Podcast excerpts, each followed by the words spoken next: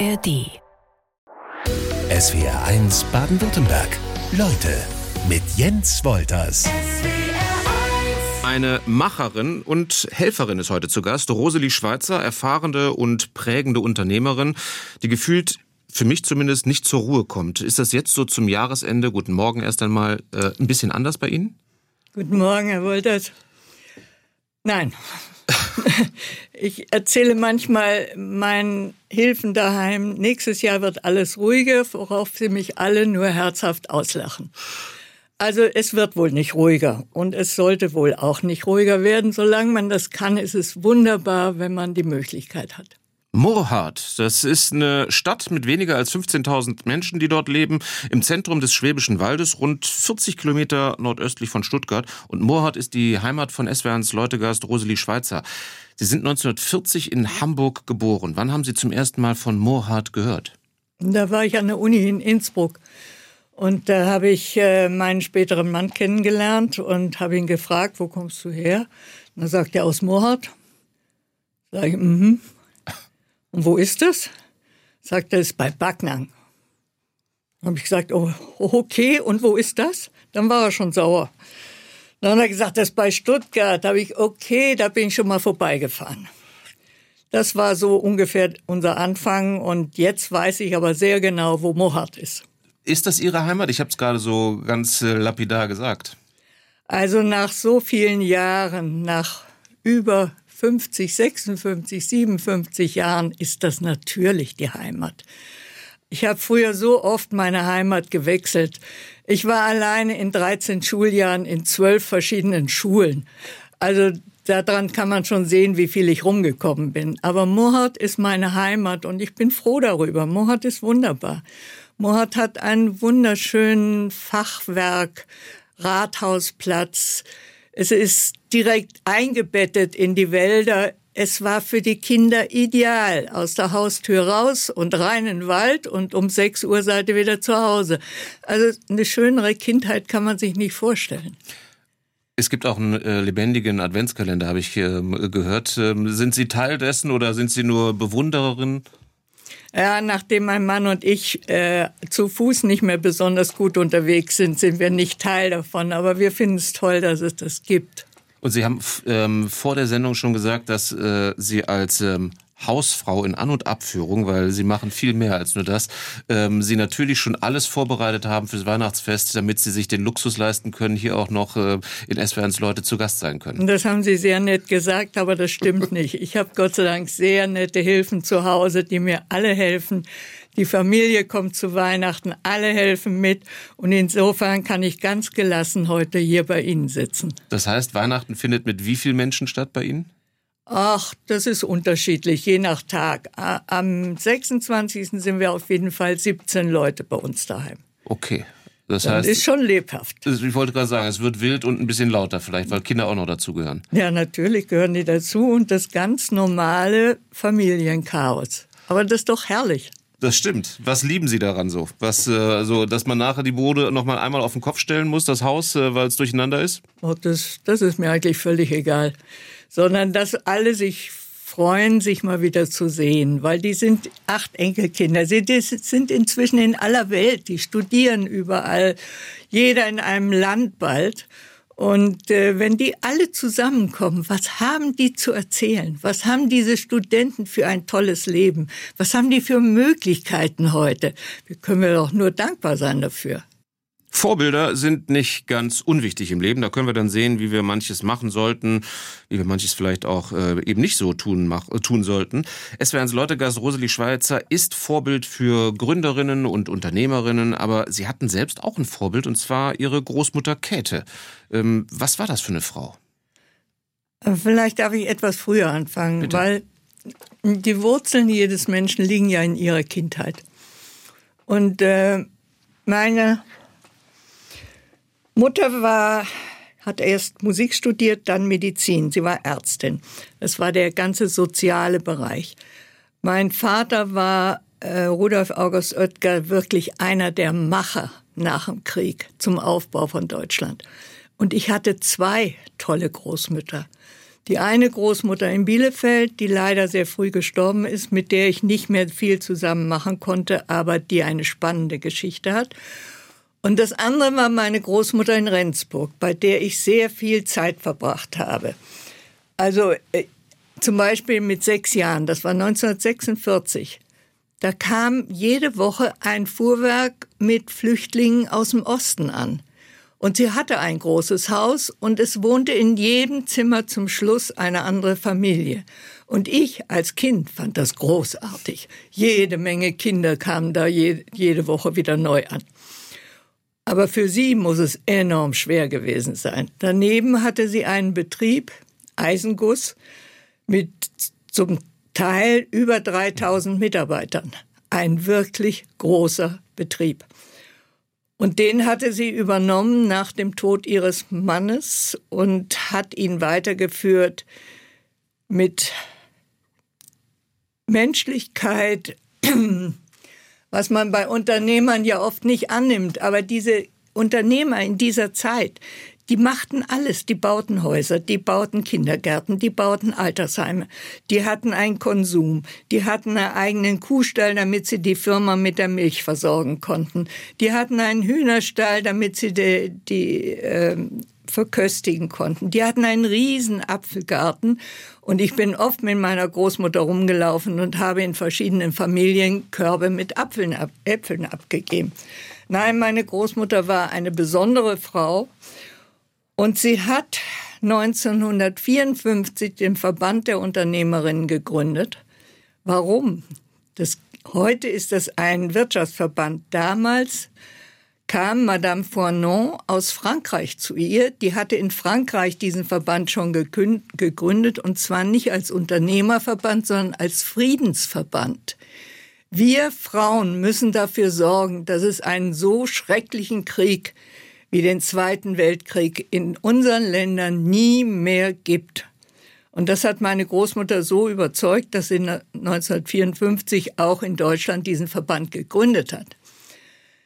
Die Folge war allerdings, dass sie immer mehr Unternehmerinnen hatte, die natürlich als Notlösung in ihre Betriebe gegangen waren nach dem Krieg. Der Mann war gestorben, verschollen wo auch immer. Die Söhne waren weg. Was blieb? Es blieben die Töchter. Und in Gottes Namen, da müsst ihr halt den Betrieb wieder aufbauen. Sie galten als Notlösung. Sie galten aber auch als äh, ja, Kaffeekränzchen unter den Männern dieser Zeit. Wurden nicht ernst genommen. Sie wurden überhaupt nicht ernst genommen. Und es gibt ein langes Telegramm von Konrad Adenauer, der sich sehr bedankt bei den Unternehmerinnen Deutschlands, weil sie waren diejenige, die nach dem Krieg diese Unternehmen wieder aufgebaut haben. Und es hat sie viel Kraft gekostet. Und darum war damals der VDU so wichtig, weil da trafen sie sich. Da konnten sie auch mal unglücklich sein. Da konnten sie sich Rat holen. Die konnten sich Bestärkung holen. Sie konnten fragen, wie habt ihr das gemacht? Und was für einen Rat könnt ihr mir geben? Und ich war da viel dabei. In der Zeit war ich, habe ich Abitur gemacht in Rendsburg und habe anderthalb Jahre bei meiner Großmutter gelebt. Und sie hat gesagt, Kind, hol den Kaffee und dann bleib bei uns sitzen. Und insofern habe ich diese tollen Unternehmerinnen alle hautnah miterlebt. Und ich habe vor allen Dingen miterlebt, dass sie auch oft nicht wussten, wie soll es weitergehen. Wie kann ich das schaffen? Wie kann ich eine Rede halten, um Gottes Willen? Das habe ich noch nie gemacht. Wie kann ich mich durchsetzen bei den Behörden? Und das war der Anfang vom VDU und ich glaube der allerwichtigste Teil vom VDU. Das hat sich wiederholt, als die Mauer fiel. Mhm. Da waren wieder sehr viele Unternehmerinnen, viele Kleinunternehmerinnen, aber auch manche größere, die ganz neue Verhältnisse plötzlich vor sich halten und gerne zum VDU gekommen sind, weil sie eben da genau die gleiche Unterstützung wieder gekriegt haben. Und das gilt für alle Gründerinnen. Man hat immer mal wieder Probleme. Am Anfang wird man kolossal unterstützt von den Banken, von den Handelskammern, von allen möglichen. Aber so nach drei Jahren, wenn es schwierig wird, dann kommt eben Geld zurückzahlen, Kredite bezahlen, wachsen oder zurückgehen, kostet beides Geld. Und dann wird es wichtig, dass man Mentoren hat. Und deswegen gibt es diese Käthe Allmann Stiftung. Rosalie Schweizer ist weiter zu Gast in SWRs Leute und wir hatten es eben schon von ihrer Großmutter, die ja, ja durchaus eine sehr starke Frau in der Nachkriegszeit war. Ich habe drei Zitate von ihr gefunden, die ich wirklich sehr markant finde. Das eine ist, der Mann soll mir nicht seinen Platz in der Straßenbahn anbieten, sondern einen Platz in seinem Aufsichtsrat. Und was ich auch noch sehr gut fand, ähm, und jetzt stell dein Licht nicht unter den Scheffel, da findet dich kein Mensch. Was hatte Ihre Großmutter für einen Einfluss auf Ihre eigene Karriere dann später auch?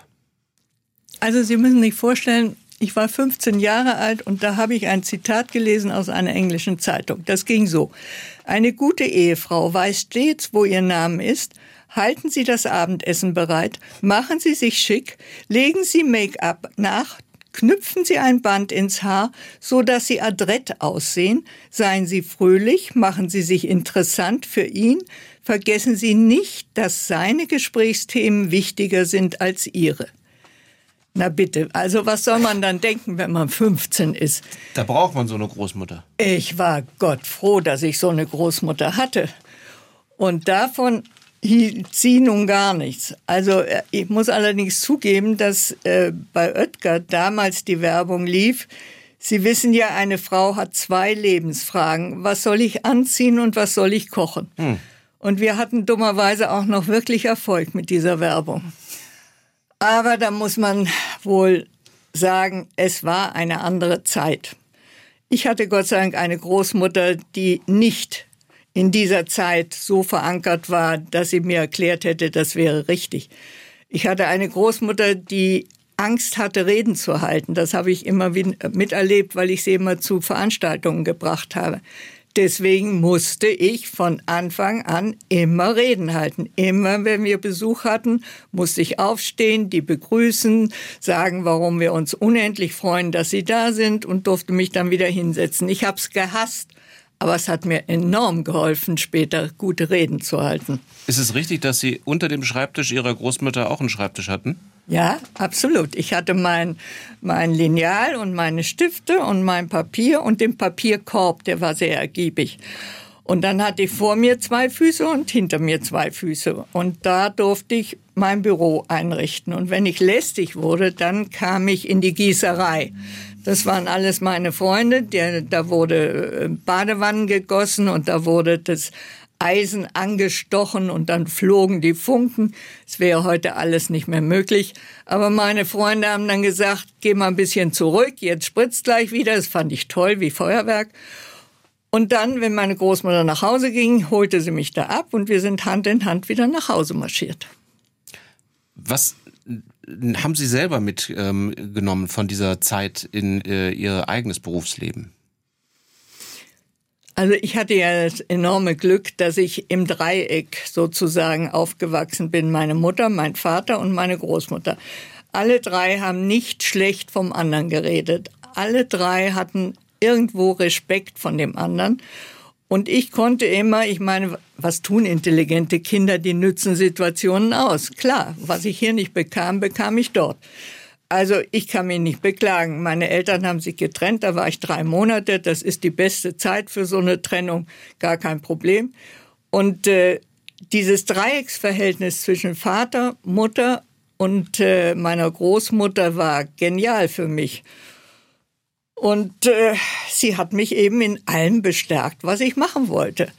Und auch heute noch diskutiere ich manchmal so mit ihr. Sie ist lange gestorben, aber ich weiß genau, was sie sagen würde. Und selbst wenn ich das nicht so gerne höre, denke ich mir, eigentlich hat sie recht. Du musst das durchziehen. Und du musst dich dem stellen. Und es sind manchmal Aufgaben, die keinen Spaß machen. Aber die einfach wichtig sind, dass man sie erledigt. Und dann tue ich es halt. Bisher habe ich bewusst auf den Mädchennamen unseres SWR1 Leutegastes äh, verzichtet, denn Rosalie Schweizer ist die älteste Tochter des Unternehmers Rudolf August Oetker, gehört also einer echten Familiendynastie an. Verzichten Sie bewusst auf den Namen Oetker oder waren es damals so die klassischen Gründe bei Ihrer Hochzeit, dass Sie den Namen Schweizer angenommen haben? Ich habe ehrlich gesagt nie drüber nachgedacht. Wenn ich heirate, nehme ich den Namen meines Mannes an. Was bedeutet es äh, oder was hat es bedeutet, äh, mit dem Namen Oetker aufzuwachsen? Sie haben ja eben schon deutlich gemacht, äh, Nachkriegszeit nicht ganz unprägend. Ja, also nein, ich habe nicht drunter gelitten. Ich habe äh, viele Jahre fand ich es nicht so toll, weil ich immer die Hälfte der Ferien bei meiner Mutter und die andere Hälfte bei meinem Vater und das gleiche für Weihnachten und ähnliches. Eben diese Regelungen, die man früher so hatte für Scheidungskinder. Aber ich hatte die Vorteile aller Seiten und viele Vorteile kamen natürlich daraus, dass ich eine wohlhabende Familie hatte ich habe die besten Schulen besucht. Ich konnte äh, mir auswählen, was ich studieren will, wo ich studieren will. Mein Vater war zwar nicht damit einverstanden, aber er hat mich immer unterstützt. Also es wurde eigentlich erst interessant, als ich dann fertig studiert hatte, als dann äh, Möglichkeit war, in manchen Firmen mitzuarbeiten. Ich habe angefangen bei Henkel und Söhnlein im Beirat, dann als Beiratsvorsitzende. Und nach dem Tod meines Vaters habe ich den Gesamtbeirat der Oetker-Gruppe geleitet. Das war eine große Aufgabe, ja. Vor allen Dingen, weil ich immer an diese vielen Menschen gedacht habe, ähm, die von unseren guten Entscheidungen abgehängt sind. Wir hatten 29.000, heute haben wir 29.000 Mitarbeiter. Wenn Sie sich überlegen, dass zu jedem nur ein Mensch dazugehört, dann ist das eine mittlere Kleinstadt. Und die hängen davon ab, dass wir in den Kommandozentralen der Unternehmen die richtigen Entscheidungen für diese Menschen treffen. Und das ist schon in gewisser Weise belastend, ja. Weil man denkt dreimal, viermal, fünfmal darüber nach und hofft, dass man dann wirklich das Richtige getan hat. Wir haben weitgehend immer wieder die richtigen Entscheidungen getroffen und ich bin dafür sehr froh und dankbar. Dankbar vor allem allen Mitstreitern, die dafür geholfen haben, dass es so war. Teil dieser Familie zu sein, ähm, hat Ihnen als Unternehmerin natürlich auch enorme Möglichkeiten gegeben. Sie haben es gerade schon so ein bisschen angerissen. Ähm, oder hatten Sie da halt vielleicht auch immer so das Gefühl, dass dann eher darauf geachtet wird, zum einen Sie als Frau, was macht sie jetzt, ähm, und Sie als Teil der, der Oetker-Familie? Nein. Innerhalb unserer Teams war ich ein Teammitglied und da spielte Frau keine Rolle. Nein. Es kam nur darauf an, was man konnte, wusste, beitragen konnte und da spielte es keine Rolle, Gott sei Dank. SW1 Leutegast Roseli Schweizer war in mehr als 350 Unternehmen der Familie tätig und äh, hat sich für etwa 50.000 Mitarbeitende engagiert. Das sind äh, schon wahnsinnige Zahlen und für diese wahnsinnigen Zahlen wurde die Frau auch einmal mehr ausgezeichnet, nämlich mit dem Gründerpreis für ihr Lebenswerk. Ist das eine Auszeichnung, die Ihnen ähm, sehr wertvoll auch ist? Es ist eine Auszeichnung, die ich überhaupt nicht erwartet hatte, die mich sehr gefreut hat. Ich war nach 19 Männern die erste Frau, die diese Auszeichnung bekommen hat. Und ich passte auch nicht in das normale Bild von den anderen, weil das waren alles gestandene Einzelunternehmer, Ritter und Braun und äh, sie fallen mir gar nicht alle ein, aber tolle Unternehmer. Und jetzt ich, ich war so eine Mischung zwischen Wirtschaft und Politik und äh, wahrscheinlich hat den Gründerpreis das dazu bewogen, mir diesen Preis zu verleihen. Ich habe mich sehr darüber gefreut, ja. Ich arbeite schon lange mit dem Gründerpreis und ich finde es eine fantastische Sache, weil sie so vielen jungen Unternehmern Mut machen. Sie, sie bestärken sie und sie geben ihnen eine Chance herauszutreten und äh, die drei Besten in jeder Kategorie bekommen ja einen Film, was viel wert ist für ein Unternehmen. Mhm. Eine jahrelang Beratung durch Porsche Consult und äh, eine Mentorin oder einen Mentor. Und Sie das war ich eben oft, äh, immer wieder. So ein Mentorentum geht zwei Jahre lang, aber meistens bleibt man sehr viel länger verbunden mit seinem Mentee. Und ähm, ich habe viel dabei gelernt. Aber eigentlich müsste es doch andersrum sein, dass die, die junge Generation von Ihnen lernt. Ja, wir haben voneinander gelernt. Meine Großmutter war für mich eine fantastische Mentorin. Und was war das Entscheidende? Sie konnte einfach gut zuhören. Und sie hörte zu und stellte die richtigen Fragen. Und das ist eigentlich das Entscheidende bei jedem Mentoring, weil letztlich kommt ein Mentee selber auf die Lösung. Die wissen es ja im Hintergrund, was, an was es hakt.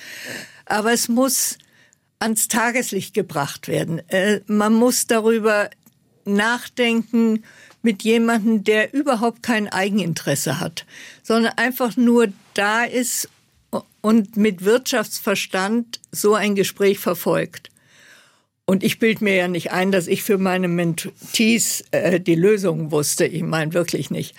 Aber ähm, ich durch die große Oetker-Gruppe hatte ich immer irgendwo jemanden, mit dem ich meine Mentees in Verbindung bringen konnten, die spezialisiert waren auf ihr Problem. Und dadurch konnte ich sehr viel helfen, ja.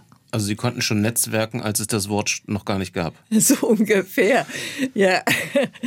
Aber äh, ich habe auch heute noch Verbindung mit meinen Mentees und äh, die Fehler sind immer wieder ähnliche, dass die so brennen für ihr Unternehmen, so brennen, dass sie sich selber leicht verbrennen. Und das ist die Hauptgefahr in der Geschichte. Man darf sich nicht selber ausbeuten. Man muss brennen für sein Unternehmen, sonst wird's nichts. Aber man muss auch immer noch die eigenen Kräfte im Augen behalten. Das ist ganz entscheidend.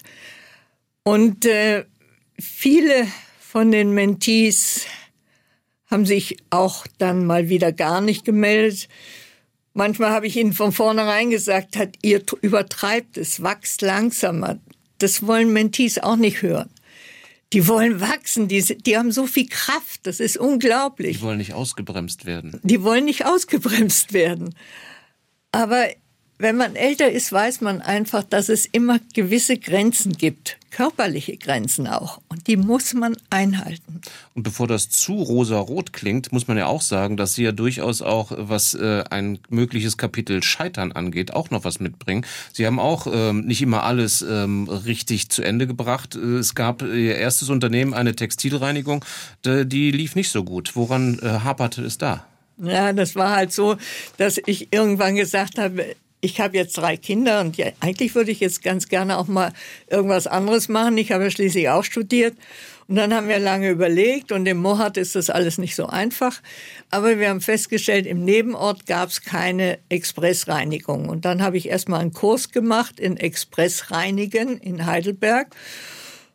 Und dann habe ich ein, ein Lokal gesucht und habe eine Expressreinigung aufgemacht. Aber ich hatte es nicht so ganz richtig durchdacht, was mein Vater schon gemerkt hat, ganz am Anfang. Mir gesagt hat, wir machen Backpulver und kein Waschpulver. Und dann äh, habe ich es aber doch zehn Jahre lang durchgehalten. Summa summarum hat es mich Geld gekostet, Lehrgeld. Es war gut eingesetzt. Frauen, die in der Wirtschaft das Sagen haben, die fehlen immer noch. SW1 Leutegast Rosalie äh, Schweizer hat als Unternehmerin auf genau diesen Etagen jede Menge Erfahrung gesammelt. Was müssen Frauen mitbringen für den Job äh, als Führungskraft? Viel Psychologie, viel Durchsetzungskraft, eine dicke Haut und ähm, tja, einfach machen nicht dieses Gefühl immer haben, das kann ich nicht und äh, das weiß ich nicht. Es gibt so viele Dinge, die man vielleicht noch nicht kann, aber man ist intelligent und lernt schnell genug dazu. Ich habe ein Lebensmotto. Wer immer versteht, was er macht, lebt unter seinem Niveau. Das haben viele Menschen nicht verstanden, aber es ist so. Man muss in die Dinge auch mal reinspringen einfach mal probieren. Also mutig sein. Mutig sein, ja. Noch nicht mal, sondern an sich selber glauben. Denn äh, wir sind ja keine Dummköpfe und wir wissen genau, dass in der Wirtschaft ein Team mit Männern und Frauen besser ist als ein reines Männerteam. Und wenn Sie sich dann mal vorstellen, da steht wieder eine Position an, die soll besetzt werden und die Männer diskutieren darüber, ja, wen nehmen wir denn? Und die meisten Männer, die verstehen noch nicht mal ihre eigenen Frauen, geschweige denn dann Frauen im Team, dann sagen, ah, nehmen wir doch lieber Herrn Müller wieder. Das, der passt doch gut zu uns. Nein, die müssen gerade jemanden nehmen, der anders denkt, der äh, neue Ideen hat, der hinterfragt, Fragen, Frauen fragen viel eher mal. Und wenn, ich habe es immer so gehalten, wenn ich etwas nicht verstanden habe, dann war es gut, nicht, nicht gut erklärt. Also dann bitte nochmal erklären, bis ich es verstehe. Ich bin ja einigermaßen äh, vernünftig. Ich bin auch einigermaßen intelligent. Also kann man mir Dinge so erklären, dass ich sie verstehe. Und wenn ich sie nicht verstehe, dann ist ein Haken in der Geschichte. Und dann will ich diesen Haken rauskriegen. Und wenn ich ihn nicht rauskriege, stimme ich nicht zu. Punkt. Das ist meine Ansage. Sie haben eben schon gesagt, eine dicke Haut muss man äh, haben, ähm, psychologisch äh, ein paar Fähigkeiten mitbringen. Sind das denn andere Eigenschaften als bei Männern oder müssen die einfach nur ausgeprägter sein? Muss die Haut dicker sein? Müssen die psychologischen Fähigkeiten ausgeprägter sein? Ja, die dickere Haut ist ja auch manchmal fehl am Platz. Man, manchmal muss man ja doch sehr sensibel sein auf so Schwingungen, die eben unter dem normalen Langlaufen, dass man erfassen kann, in welche Richtung geht diese Diskussion. Also nicht, dass man es falsch versteht. Dicke Haut eigentlich durch Angriffe oder für Angriffe. Ich habe es in der Politik immer so gemacht, ich bin viel angegriffen worden. Dann habe ich mir überlegt, hat er recht? Dann muss ich was machen. Hat er nicht recht? Weg damit. Also darüber habe ich mir dann nicht mehr lange Sorgen gemacht und das äh, war auch gut so. Wenn wir im Bereich Wirtschaft bleiben, haben Sie denn über Ihre Jahrzehnte, die Sie tätig waren, eine Verbesserung im Umgang mit Ihnen als Frau, ähm, als Führungskraft erlebt? Ich habe natürlich einen anderen ähm, Status gehabt als äh, Eigentümerfamilie, das weiß ich schon. Und ich bin sicher besser behandelt worden als manche Frauen, die ganz neu in diese Gremien reingekommen sind. Aber nach einer Weile zählt nur noch, was man kann. Und dann ist man Teil von Team und dann ist es völlig unwichtig, ob man Frau oder Mann ist. Was die Rolle in der Wirtschaft angeht, sind Sie allerdings trotzdem ungeduldig. Ich habe mir noch ein Zitat rausgepickt, was Sie an Ihrem 80. Geburtstag gesagt haben. Wir sind bei der Beteiligung von Frauen weit gekommen, aber es geht wahnsinnig langsam. Es geht nach wie vor wahnsinnig langsam, weil einer Frau würde es im Gremium enorm helfen, wenn zwei Frauen da sind. Eine Frau gegen fünf, sechs, sieben Männer, das ist nicht unmöglich, aber schwierig. Wenn man wenigstens eine Frau hat, die einigermaßen versteht, wie man denkt und einen unterstützen kann, dann hat man viel gewonnen. Der eine oder die andere von uns ist vielleicht schon mal auf dem Marktplatz angesprochen worden, auch SWRs Leutegast Roseli Schweizer. Aber nicht jeder landete dann später im baden-württembergischen Landtag oder im Bundesvorstand der des CDU-Wirtschaftsrates. Ihre politische Karriere, die hatte doch einen ziemlichen Zufallsfaktor, oder? Ja, ich war bis dahin intensiv beschäftigt mit meinen Kindern und äh, auf dem Marktplatz kam jemand auf mich zu und meinte, ob ich nicht für den Gemeinderat kandidieren wollte. Habe ich ganz kurz nachgedacht, habe gesagt, ja, gerne. Da hat die mich entsetzt angeguckt, hat gesagt, müssen Sie nicht Ihren Mann erst mal fragen? Da habe ich gesagt, nee, den muss ich ganz bestimmt nicht fragen. Das weiß ich genau, dass der dafür ist.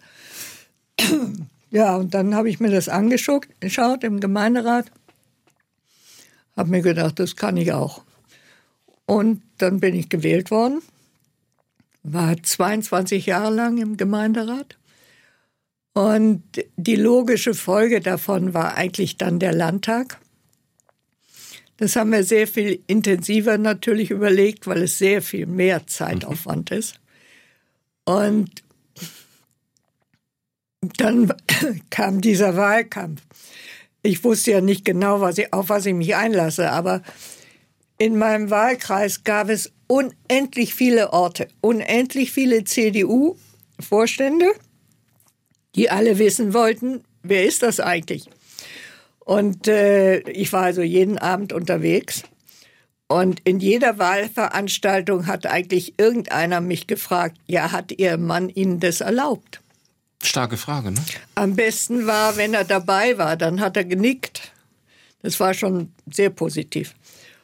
Und früher oder später kam immer irgendeine gute schwäbische Hausfrau bei ihm vorbei und hat gesagt, Gell, Sie kriegen daheim auch nichts rechts mehr. Also er hat nach wie vor überlebt und hat mich unglaublich unterstützt, mein Mann. Und die Arbeit war spannend, aber die beste Arbeit für mich war eigentlich die im Gemeinderat, weil es näher dran mhm. ist. Das, das ist. Da erleben Sie richtig, was Sie entschieden haben. Und da haben Sie die Menschen auf der Straße, sprechen sie an und kümmern sich da mal drum und so. Das ist viel intensiver. Landtag Baden-Württemberg ist groß. Und ich war ja dann Vorsitzende vom Wirtschaftsrat der CDU. Ich musste überall sein in Baden-Württemberg. Und ich wollte auch überall sein. Aber das war richtig Schwerarbeit. Aber es passte ideal zusammen zu meiner Arbeit im Landtag. Wirtschaftspolitische Sprecherin, die braucht einfach den Kontakt zur Wirtschaft während der politischen Arbeit und das war der Wirtschaftsrat. Also lässt sich das so zusammenfassen, je höher man geht äh, in den Stufen auf politischer Ebene, je mehr Geduld braucht man? Ja, nicht nur das, ich habe noch was anderes gelernt in der Politik. Nämlich? Je mehr Sie davon verstehen, umso schwerer ist zu entscheiden. Manche Dinge sind so leicht zu entscheiden am Stammtisch. Und wenn Sie dann richtig wissen, was alles damit zusammenhängt, das ist so wichtig für den Wirtschaftsrat, weil der Wirtschaftsrat ist die Brücke zwischen der Politik und der Wirtschaft. Und die beiden halten wenig voneinander.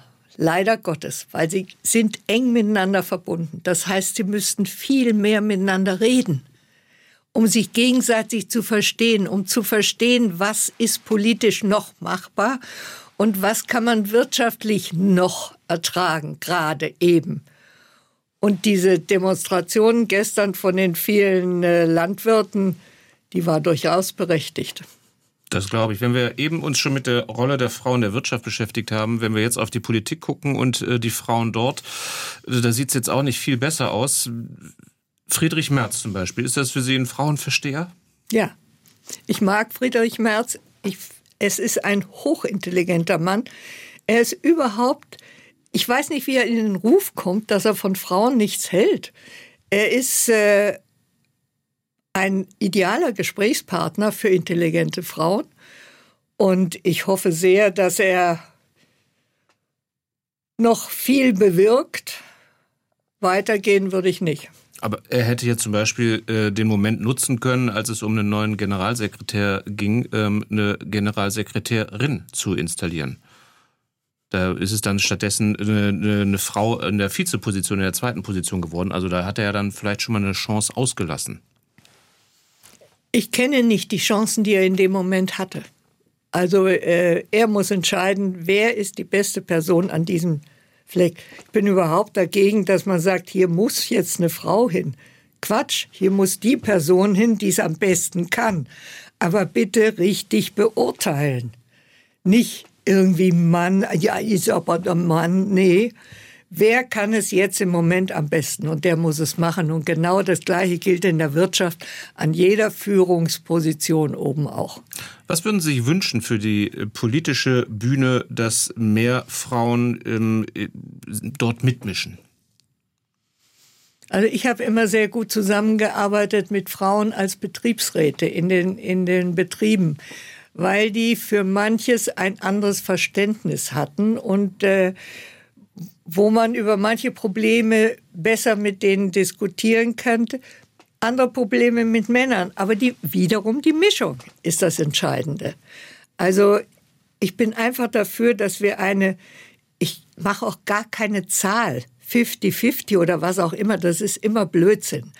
Sondern wir können ja nicht glücklich sein, wenn wir Frauen in gehobene Positionen kriegen, die die Position nicht ausfüllen. Die schadet der Geschichte der Frauen ja nur. Also müssen wir viel dafür tun, dass es die Frauen sind, die genau auf die Position passen. Sie engagieren sich auch äh, im Kinderschutzbund und setzen sich für den Nachwuchs äh, für mehr Rechte ein.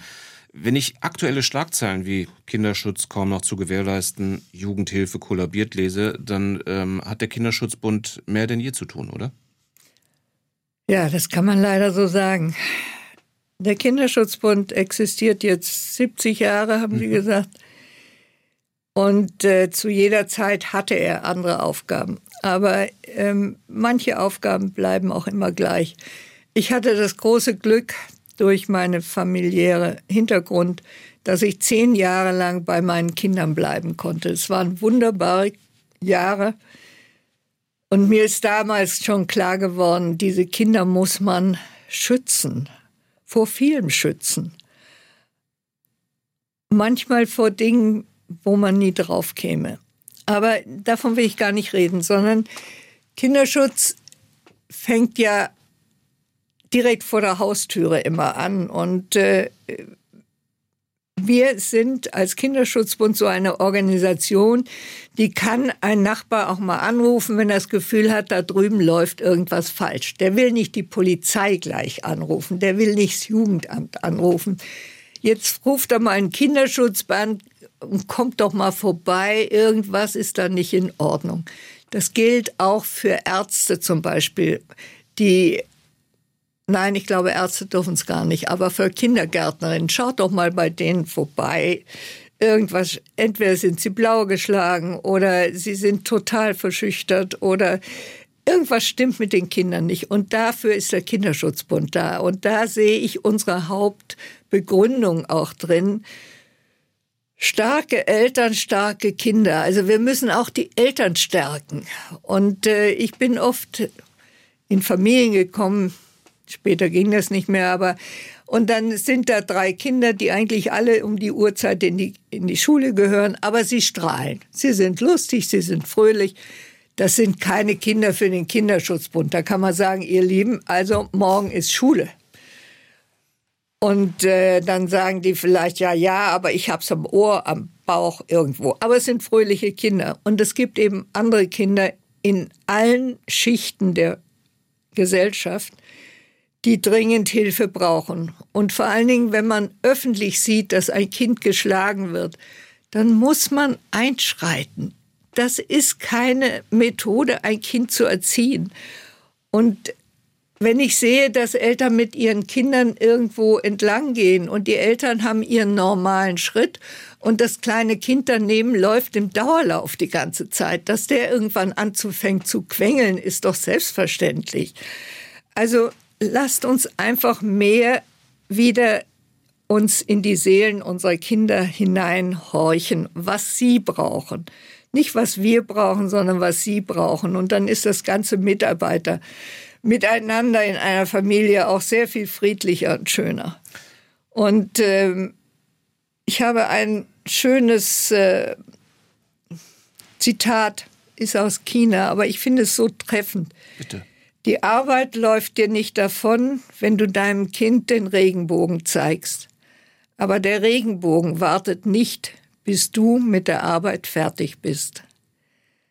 Ich glaube, wenn wir uns das immer wieder vor Augen führen, dann merken wir auch, wenn wir zu viel in unser Handy reingucken und zu wenig auf die Erzählungen unserer Kinder neben uns achten.